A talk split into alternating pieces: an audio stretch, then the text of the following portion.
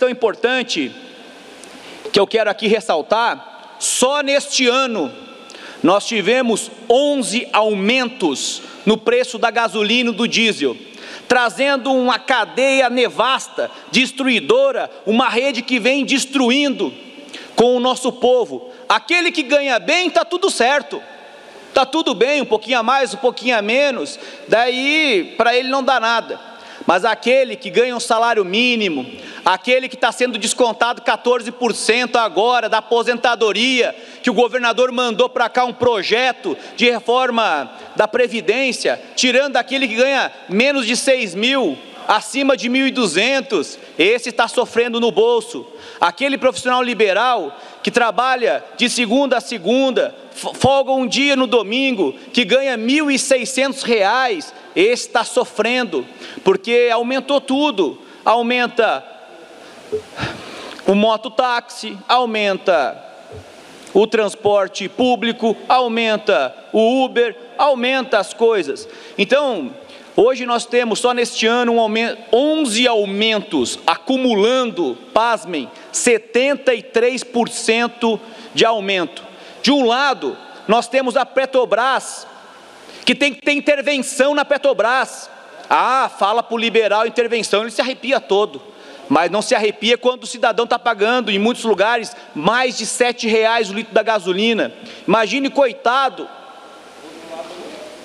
coitado daquele que é viajante, que tem que pagar o pedágio, coitado daquele que está nesse momento está viajando, está na chuva.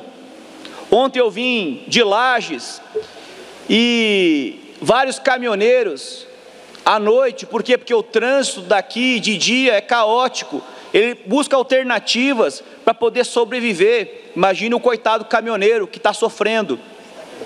E a Petrobras aprova uma, uns dividendos para pagar para os acionistas, pasmem, 31,8 bilhões de reais, acumulado em 2021, mais de 63 bilhões de reais entregue para o acionista, privatizando os lucros. O que, que significa isso?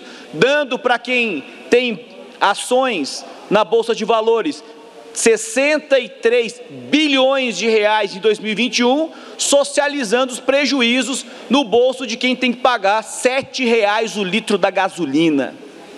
Sete reais o litro da gasolina. O diesel passou de cinco, passou de cinco reais. Agora vem um, parece que o governo agora ele descobriu algo assim extraordinário.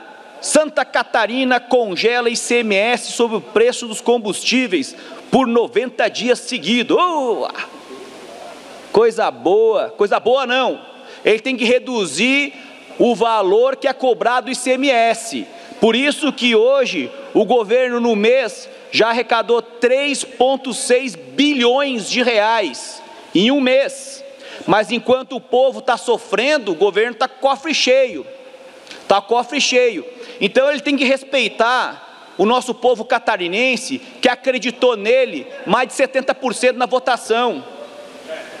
Tem que reduzir a base de cálculo do ICMS no que cobra da gasolina, do diesel.